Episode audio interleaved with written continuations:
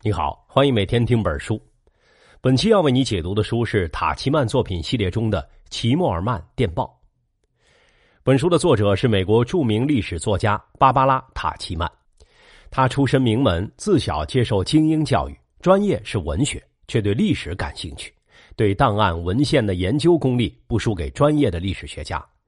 同时，文笔又极好，尤其擅长以文学手法表现人物和故事。历史在他笔下一改枯燥模样，变得栩栩如生，所以他在一九六二和一九七一年凭借《八月炮火》和史迪威与美国在中国的经验这两本书，两次获得了普利策奖的非虚构写作奖项。如果你听过我们对这两本书的解读，想必对他这种独特的风格与魅力已经有所感受。这本《齐默尔曼电报》是塔奇曼的早期作品。但是后来，塔奇曼成熟风格里的闪光点，这本书里已经全都具备了。史实挖掘的深入详实，人物写的活灵活现，情节安排一波三折，偶尔一两句幽默点评，还让人捧腹不已。这种严谨考据和生动文风的结合，成就了塔奇曼在非虚构写作界金字招牌的地位。这本书的篇幅比较短，内容聚焦于一个单一的历史事件。那就是书名里齐默尔曼电报事件。那这位齐默尔曼是谁？他这封电报又是怎么回事呢？齐默尔曼全名叫阿图尔·齐默尔曼，德国人，在第一次世界大战期间担任德国外交大臣。齐默尔曼电报事件则是世界外交史上最著名的一次乌龙。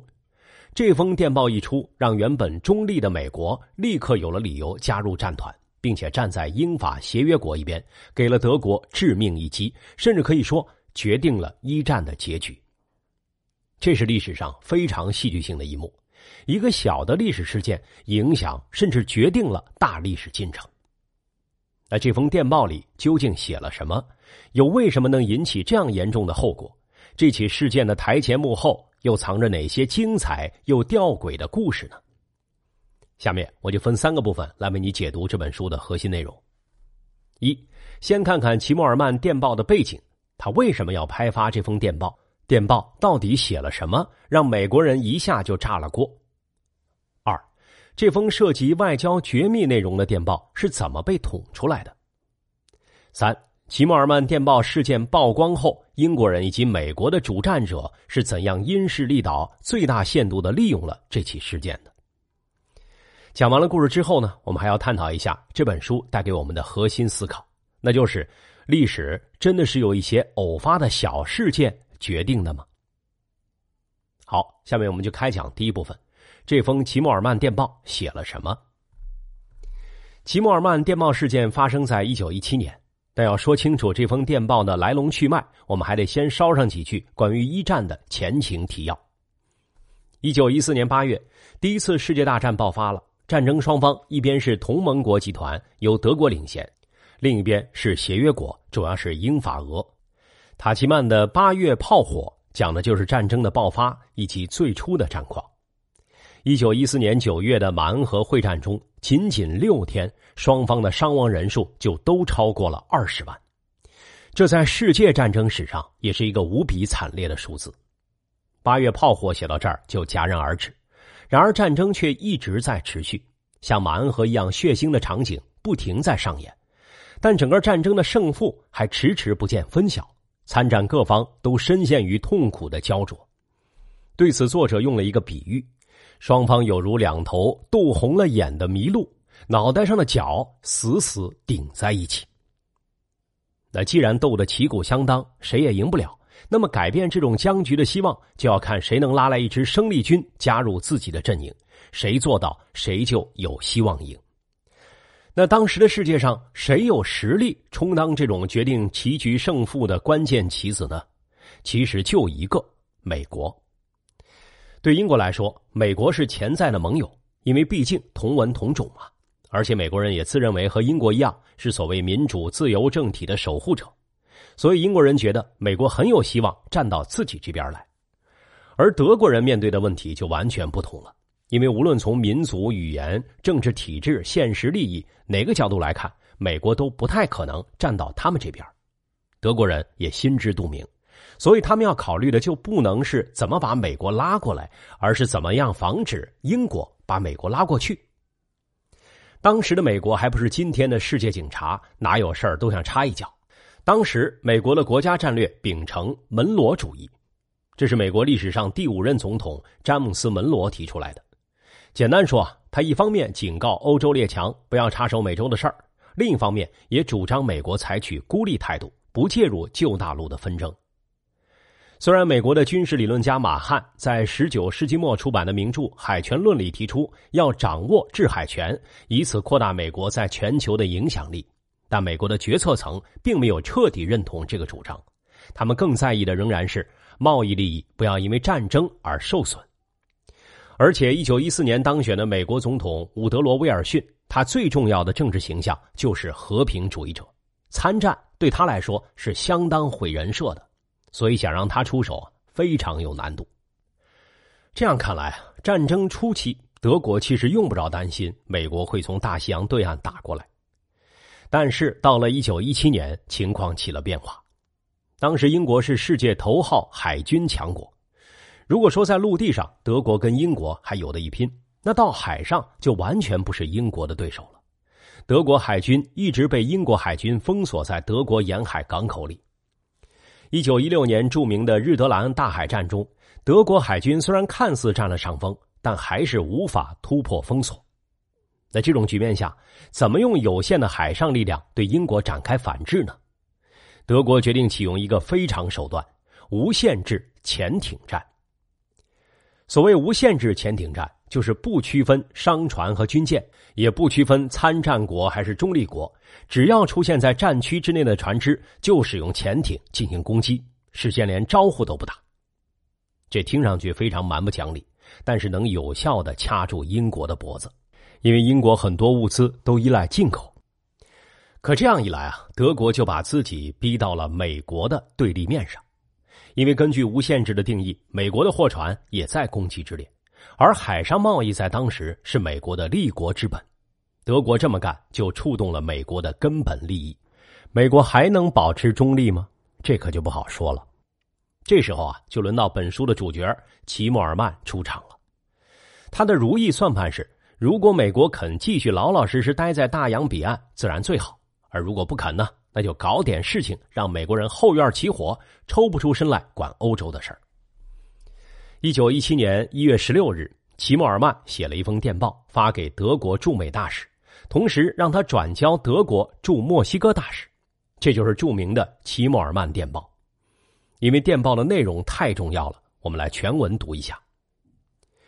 我方准备于二月一日启动无限制潜艇战，尽管如此，我们仍然希望美国能保持中立，否则我们将提议与墨西哥结盟。结盟条件是双方联手参战，共同谋求和平，从优提供财政援助。并理解墨西哥收复德克萨斯、新墨西哥和亚利桑那等失地的迫切愿望。我们同时也在和日本商议此事，请你告知墨西哥总统。以上就是齐默尔曼电报的全文。原来啊，齐默尔曼想打的牌就是墨西哥，他想让墨西哥在美国后院制造麻烦，让美国人分身乏术。为什么他会想到拉拢墨西哥呢？因为作为美国的近邻，墨西哥历史上可没少挨美国的欺负。十九世纪，美国挑唆德克萨斯脱离墨西哥而独立，后来又在一八四六年的美墨战争中一路打到墨西哥的首都，割占了墨西哥差不多一半的领土。今天，美国的德克萨斯、加利福尼亚、新墨西哥这些州，原来都是墨西哥的地盘。就是到了一九一四年，以和平主义者自居的威尔逊，还闹出了美国军舰炮轰墨西哥港口的惨案。墨西哥曾经的总统波菲里奥·迪亚兹说过一句话：“可怜的墨西哥，离上帝这么远，离美国这么近。”看得出来啊，墨西哥被美国欺负的不轻，他们对美国这种苦大仇深的情绪确实可以利用。除了墨西哥，齐默尔曼还试图把已经跟德国交过手的日本也拉进来，因为日本试图独霸中国，这也触犯了美国提出的列强在中国利益均沾、机会均等的政策。可以说啊，齐默尔曼还是比较有洞察力的，既看到了美墨世仇，也很有前瞻性的洞悉到了二十年后集中爆发的日美矛盾。那么，墨西哥和日本会对齐默尔曼的提议作何回应呢？答案是我们不知道，因为历史啊没有提供验证的机会。这两封本该是绝密的电报，在墨西哥和日本方面收到之前，就抢先被美国人知道了。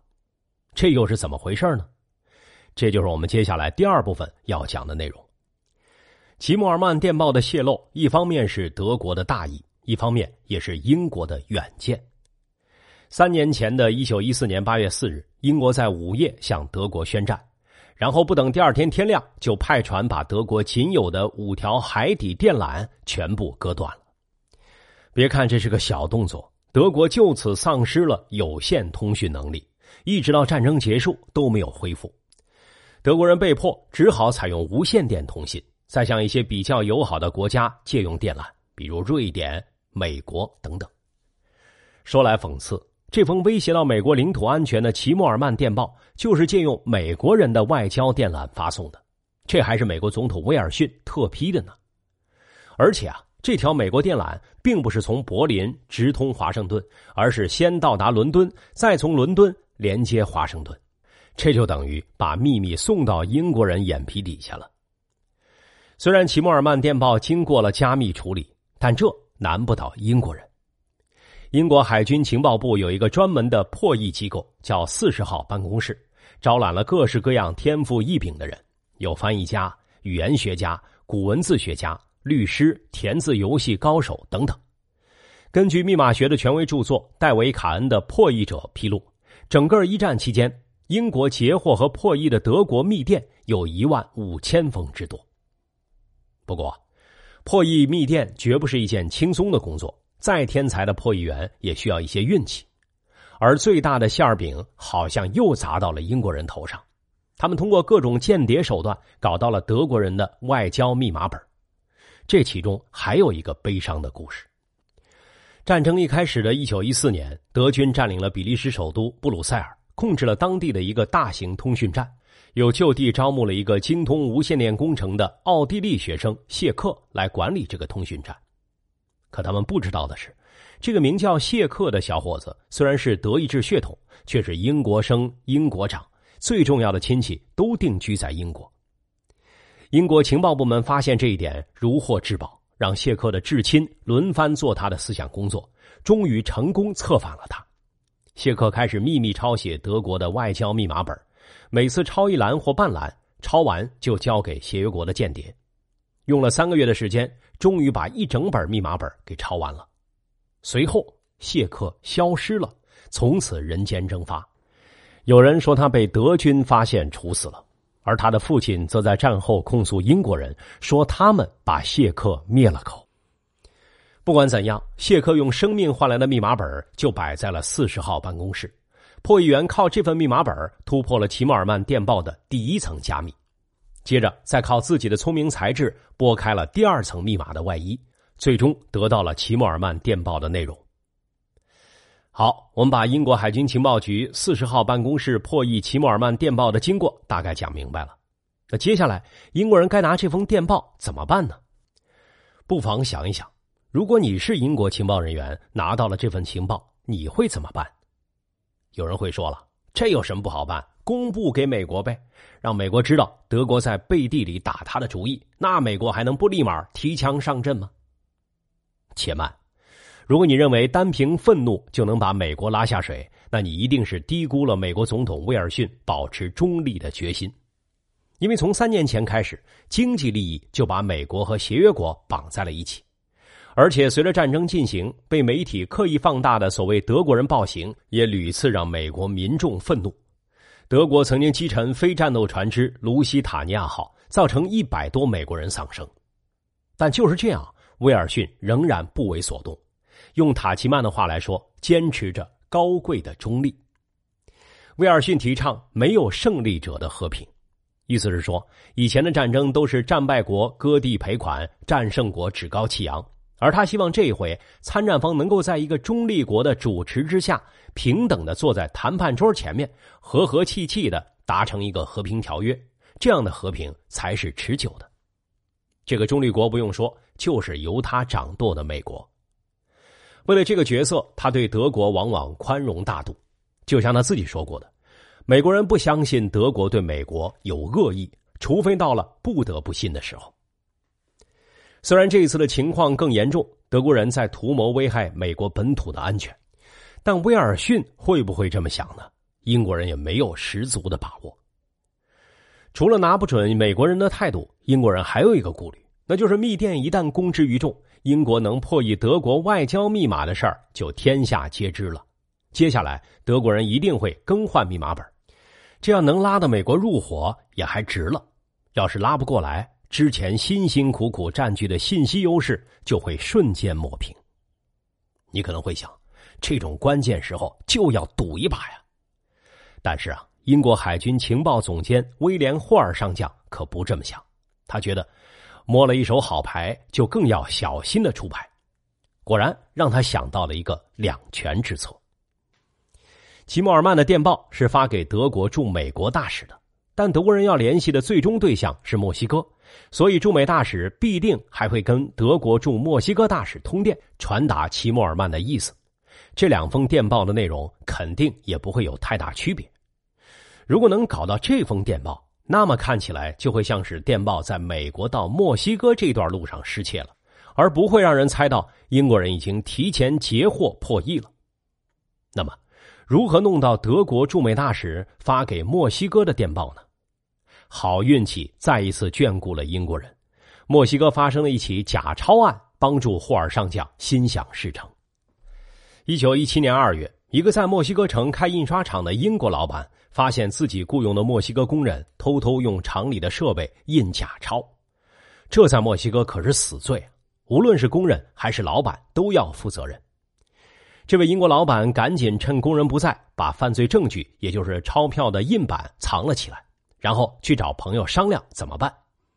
结果工人回来发现印版不见了，想来是老板发现了，于是恶人先告状，就报了警。老板迅速被捕收监。等待他的是两天后的死刑，连带他商量对策的那位朋友也遭了池鱼之殃。就像所有惊险电影一样，关键时刻救星出现，为英国老板争取到了缓刑。就在缓刑期间，制造伪钞的真正幕后主使被捕，英国老板洗脱罪名，捡回一条命，他的朋友也被释放。那么，是谁拯救了这个英国老板呢？就是霍尔上将安排在墨西哥的情报员，而老板的那位朋友呢，是墨西哥电报局的员工。作为报答，他为英国人偷出了德国驻美大使发来的电报。果然，和霍尔上将猜想的一样，这封电报和齐默尔曼电报原件的内容基本相同。这时啊，已经是一九一七年二月中旬，德国人发动的无限制潜艇战已经开始了十天。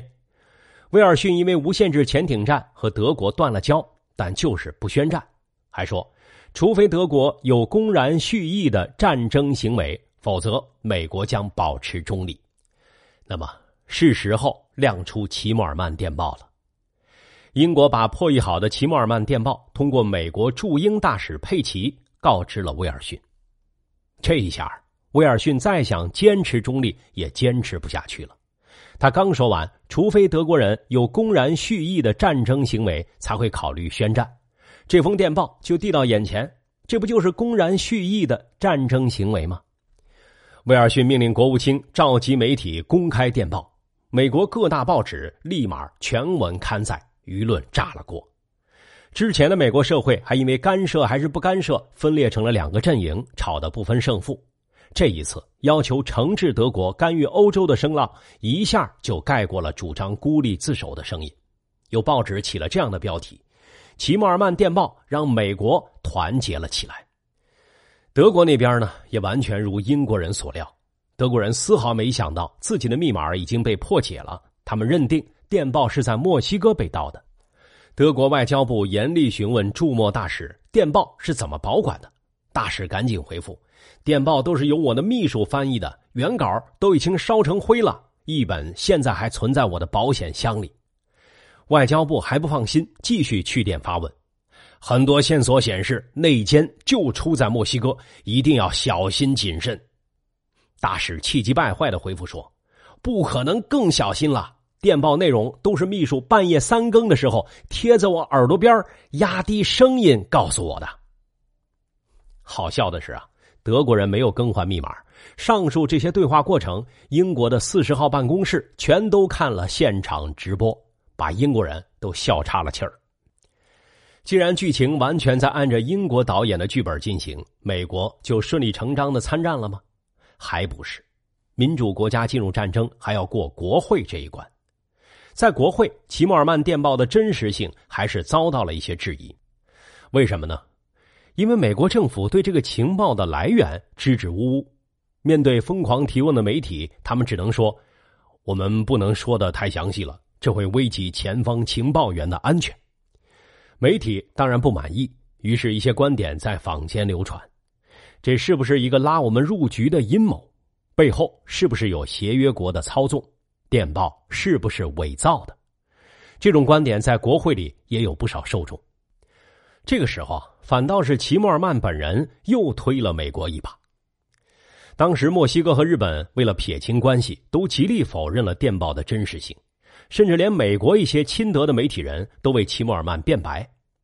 但是在一九一七年三月三日的德国官方新闻发布会上，齐默尔曼本人反倒大大方方的表态：“我无法否认此事，电报是真的。”齐默尔曼为什么会不打自招呢？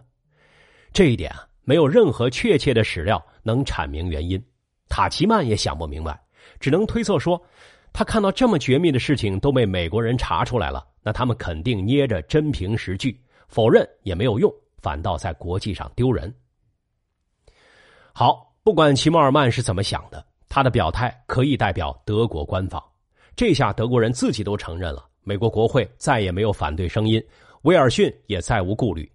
一九一七年四月二日，他对德国宣战，四天后国会批准。六月，潘兴将军率领一万四千名美国远征军登陆法国。此后两年中，美国前后投入了多达两百万的兵力，组成一支生力军，为协约国扭转战局、赢得一战起了关键作用。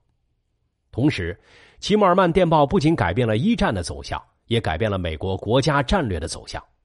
跨过大西洋这步一迈出去，美国就已经不可能继续固守西半球，维持那种孤立主义了。美国走上了谋求世界霸权之路，直到今天。用塔奇曼的话说，齐默尔曼电报事件推动了美国天真年代的结束。好，齐默尔曼电报这本书基本上就为你讲完了。回顾一下，首先我们讲到了一九一七年的战争形势，同盟国和协约国的战略考量关键点都在美国，而想尽一切办法拖住美国，就是齐默尔曼电报的初衷。其次，齐默尔曼电报体现了德国的战略眼光。却被战术层面技高一筹的英国截获和破译，最后英国人通过精心布局和运气眷顾，用电报事件把美国拉进战争，帮助协约国阵营赢得了一战的胜利。同时，这起事件也影响了美国的国家战略走向以及之后全世界的格局。这本书是塔奇曼的早期作品，为了把这件事儿讲的富有戏剧性，他描写了许多偶发事件。乍听起来好像没有这些一连串的偶然，历史根本不会朝那个方向发展。你看啊，英国人得到德国外交密码本是偶然，从墨西哥的假钞案中搞到德国驻美大使的电报是偶然，在美国国会质疑电报真伪的时候，齐默尔曼主动承认这还是偶然。但是，如果你只看到了这些偶然，又是不全面的。因为首先，英国在密码破译和情报分析上确实领先于德国。德国一九一四年进入战争的时候，连破译密电的专门机构都没有，信息战意识远远落后。其次，虽然墨西哥假钞案是偶然，但是注意到此事的英国情报员却是由霍尔上将派出的，这也是英国情报部门长期布局带来的收获。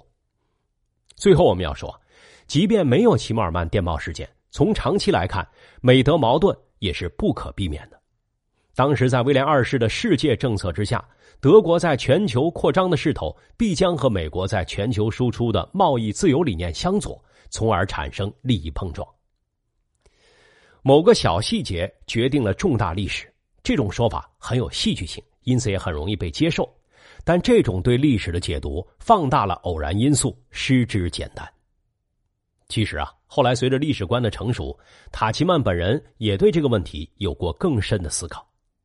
他曾经写文章嘲笑过把名人的病痛当成历史发展充分条件的观念，比如有人研究马丁·路德的病史，扒出他有便秘的毛病。经过一番推演之后，得出了他贴出九十五条论纲，成为宗教改革的导火索，就是因为他的便秘。塔奇曼的回击相当辛辣，他说：“抗议的私人出发点没准是他的便秘问题，但对历史来说，更要紧的必然是深层的社会不满。如果不是路德出头抗议，也会是别人。有他没他，新教都会产生，这和他个人的隐疾没有丝毫关系。”这种态度更值得我们认可。或许可以这样总结历史的偶然和必然：历史的必然决定了事情一定会发生，而历史的偶然决定了事情在此时发生。